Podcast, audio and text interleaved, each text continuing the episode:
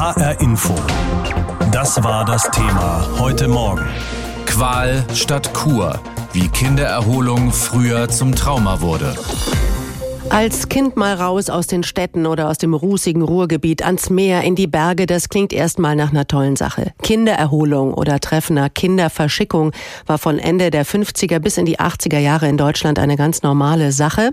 Doch jetzt kommt immer mehr Schlimmes über diese Art von Erholung raus, weil sich eben viele Betroffene erinnern.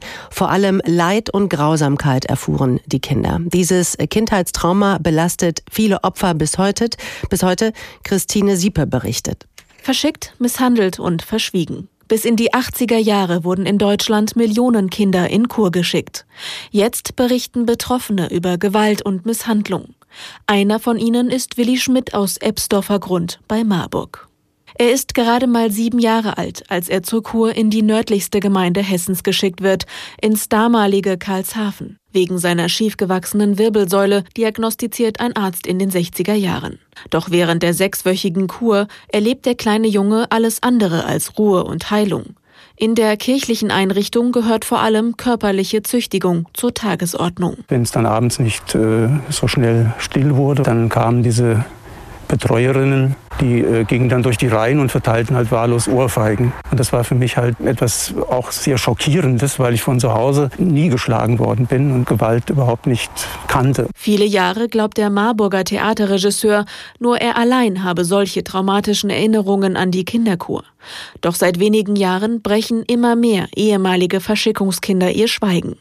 Im Internet berichten sie über sadistische Strafen. Manche Kinder mussten ihr Erbrochenes essen. Wer nicht aufaß, wurde zur Strafe stundenlang in eine Kammer gesperrt. In der Öffentlichkeit ist über die gepeinigten Kurkinder bisher nur wenig bekannt. Claudia S. ist vier Jahre alt, als ihr Vater sie in Weg auf Hör im Kurheim abgibt. Diese Art der Aufbewahrung, sage ich jetzt mal, die ich auch da erlebt habe, die war völlig lieblos, völlig unempathisch. Wenn man halt nicht gehorcht hat, dann wurde man beschimpft. Seit dem vergangenen Jahr fordern Betroffene die Finanzierung einer selbstverwalteten Anlaufstelle und eine wissenschaftliche Aufarbeitung der Geschehnisse. Das Geld sollen Bund, Länder und die Träger der einstigen Kinderkurheime zur Verfügung stellen. Doch die Betroffenen stehen noch ganz am Anfang. Bis dahin möchte Willi Schmidt weitere Betroffene miteinander vernetzen, damit das Schweigen der letzten 50 Jahre endlich ein Ende hat. Wie aus der Kindererholung ein Albtraum wurde. Die sogenannte Kinderverschickung war alles andere als eine Kur für die Kleinen. Ein Marburger hat Christine Siepe erzählt, was ihm widerfahren ist.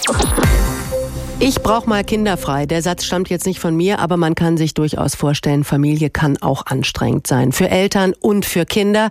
Heute hilft da oft eine Eltern-Kind-Kur, dass man sich zusammen an der See in den Bergen mal erholt. Früher war das anders.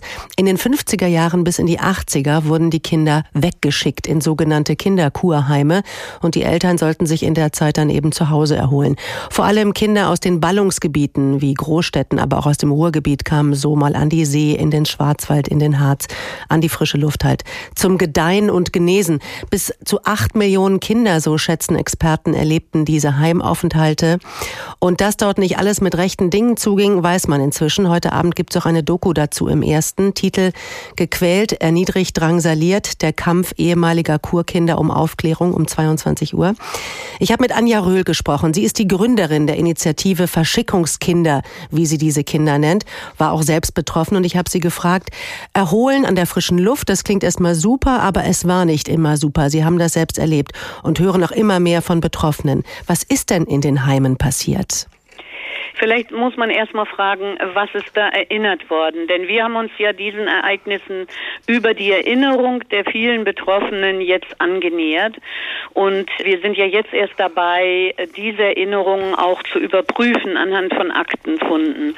Was die Menschen erinnert haben, die wir Verschickungskinder nennen, ein ganz neuer Begriff, der sich deshalb eingebürgert hat äh, unter den jetzt sich damit beschäftigenden Leuten, weil man das damals so nannte, sowohl wir haben es damals Verschickung genannt, als auch in den Schriften, die wir gefunden haben, wurde es von den offiziellen Propagandisten dieser Erholungskuren Verschickung genannt. Mhm. Bedeutete, die Kinder sind alleine dort, bevorzugt im Vorschulalter, aber ab zweiten Lebensjahr schon, alleine dort in Sammeltransporten der Bundesbahn hingeschickt worden. Zum Teil 100 bis 200 Kinder in einer Bundesbahn. Genau, und ja, was genau, ist denn da passiert? Als sie in den Heimen ankamen, äh, lebten sie dann doch einen sehr großen Unterschied zu der Behandlung, die sie zu Hause in der Zeit erlebten. Also offenbar war es dort unzeitgemäß streng.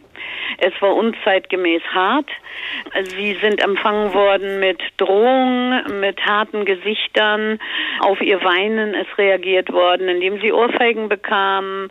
Die kleinen Kinder, die dann eingenässt haben, sind bloßgestellt worden vor allen anderen. Es gibt eine Unzahl von Demütigungen und Erniedrigungen und auch Gewalttaten, die ich inzwischen auflisten kann nach den Berichten, die ich alle erhalten habe. Haben denn die Eltern davon gar nichts erfahren und irgendwas unternehmen können? In der Mehrheit äh, nicht.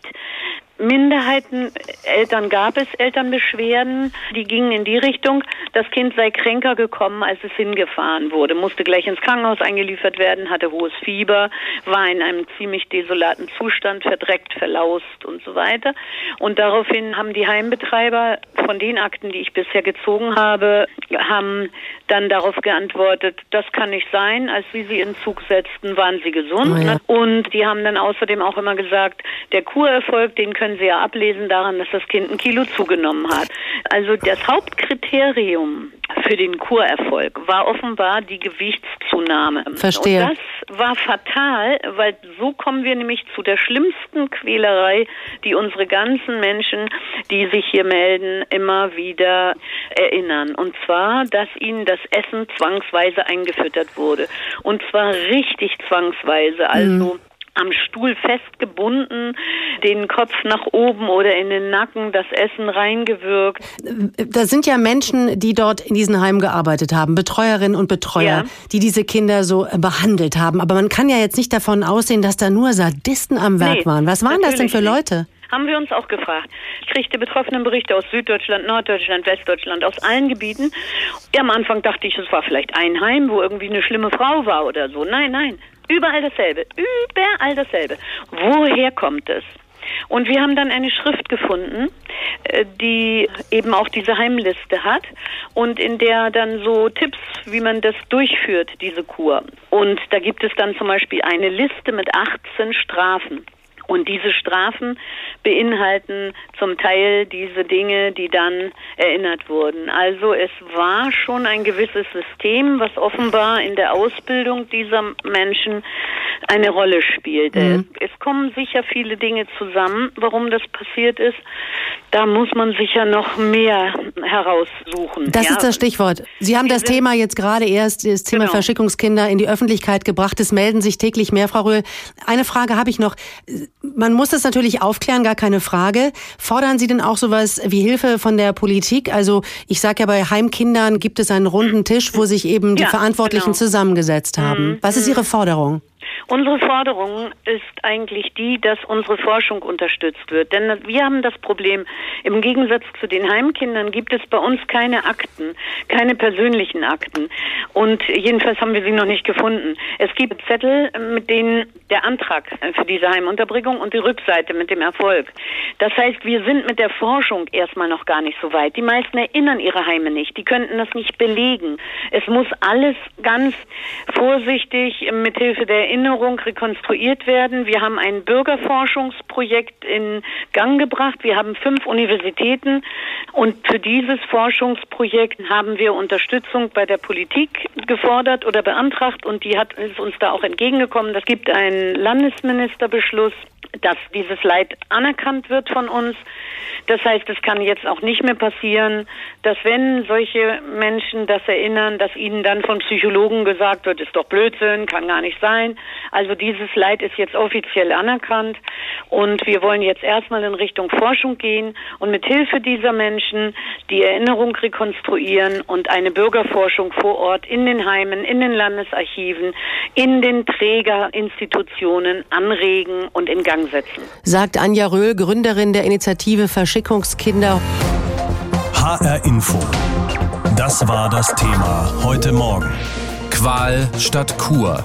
Wie Kindererholung früher zum Trauma wurde.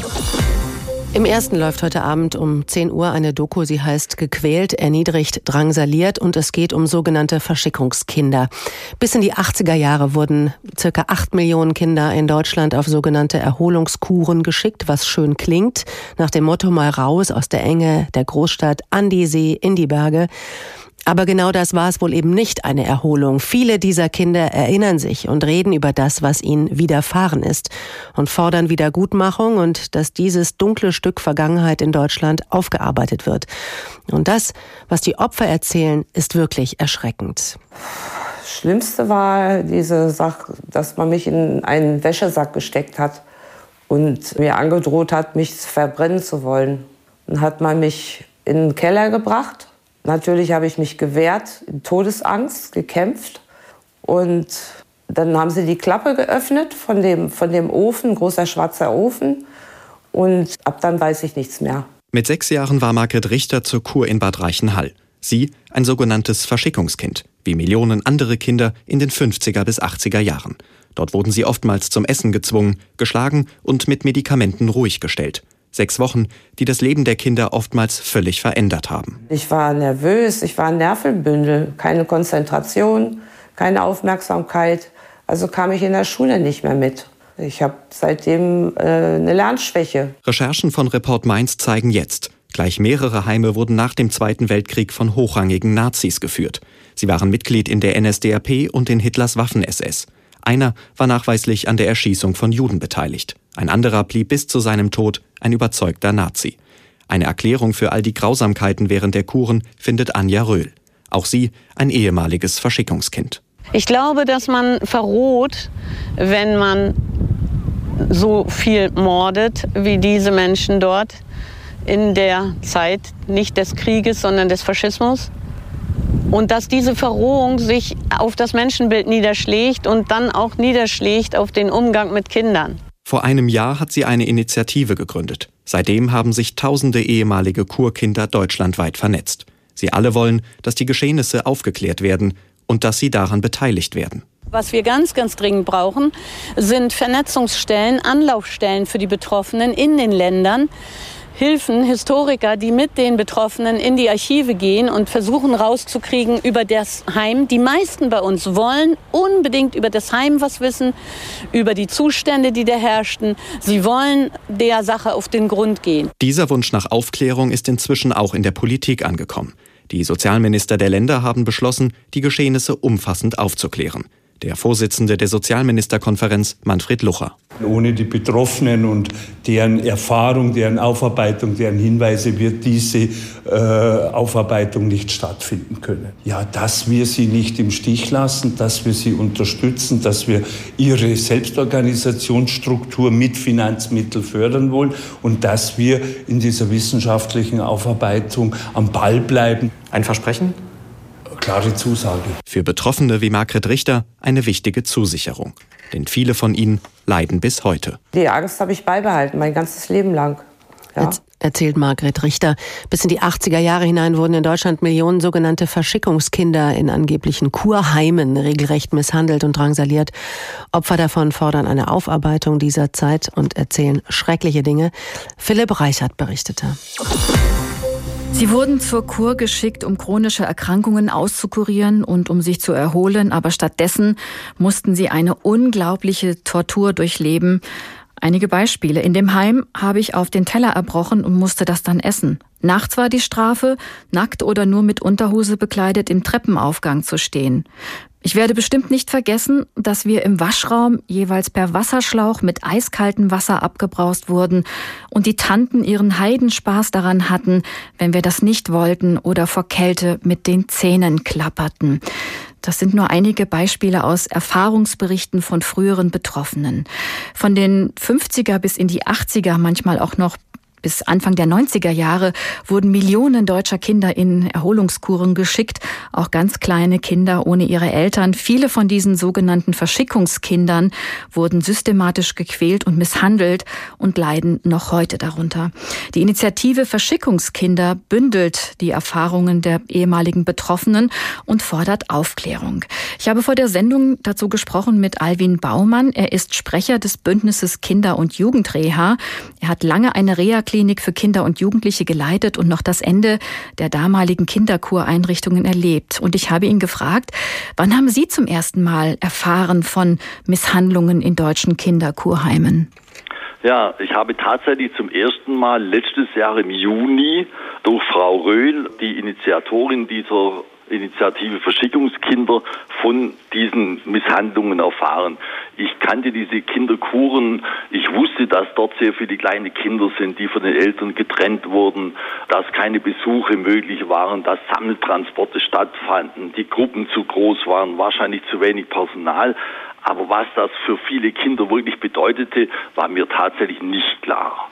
Ich so. habe auch ehemalige gekannt, äh, die zwar berichtet hatten, dass es sehr streng war in diesen Einrichtungen, aber durchaus nicht von solchen Misshandlungen, wie sie jetzt von vielen, vielen berichtet wurden. Mhm.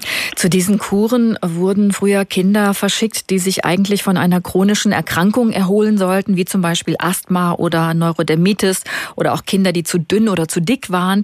Statt Erholung gab es Schläge und Erniedrigungen. Wie konnte es dazu kommen und so lange unentdeckt bleiben? Ja, zum einen hängt das natürlich mit der Konzeption dieser Kinderkuren zusammen, dass die Kinder mehrere Wochen weit weg von ihren Eltern waren die Einrichtungen waren quasi geschlossene Systeme. Die Kinder mussten zunehmen. Der Druck in diesen Einrichtungen war relativ groß. Also Sie müssen aber auch den zeitlichen Hintergrund sehen. Es war die damalige wirtschaftliche soziale Not. Es gab in vielen Familien zu wenig zu essen. Es gab umweltverschmutzte Regionen und Städte. Ich habe zum Beispiel von einem Mitarbeiter des Gesundheitsamts Stuttgart erfahren. Er hat mir gesagt, damals in den 50er, 60er, 70er Jahren war das Ziel der Stadt, dass jedes Kind einmal in Erholung kommt. Mhm. Und der andere Hintergrund, äh, den Sie sehen müssen, war sicher die Pädagogik der 50er bis 70er Jahre. Äh, wo die Pädagogik noch irgendwo davon ausging, Kinder sind zu bändigen, vielleicht sogar der Willen muss gebrochen werden. Prügelstrafe in Schulen, im Elternhaus war üblich. Also das passte tatsächlich, dieses Konzept, auch in diesen pädagogischen Hintergrund der damaligen Zeit. Aber so wie ich gelesen habe, haben durchaus einige Kinder auch berichtet ihren Eltern und ähm, das beklagt, was ihnen passiert ist. Aber ihnen wurde damals einfach nicht geglaubt. Haben alle weggesehen? Ärzte, Heimleiter, Heimleiterinnen, die Krankenkassen, die das Ganze finanziert haben? Also ich kann mir vorstellen, äh, dass es zwei Ebenen gab. Die Seite der Träger. Ich habe viele schriftlichen Unterlagen aus dieser Zeit, wo tatsächlich darin steht, dass die Kinder behütet werden sollen, mit Vertrauen aufgenommen worden, so dass man Zeit für die Kinder nimmt. Die andere Seite war sicher die, äh, dass die Einrichtungen überfordert waren dadurch, äh, dass sie nicht gut finanziert waren, dass die Personalvorgaben zwar da waren, aber dass viele Stellen sicher nicht adäquat besetzt werden konnte, dass es einen Personalmangel gab. Und ich muss Ihnen eines sagen, was mich wirklich bestürzt ist, dass in vielen Berichten über diese Ordensschwestern so berichtet wird. Ich glaube tatsächlich, dass diese Ordensschwestern in den Einrichtungen vielfach schlicht und einfach alleine gelassen wurden. Und vielleicht waren sie gar nicht qualifiziert für diese Aufgabe.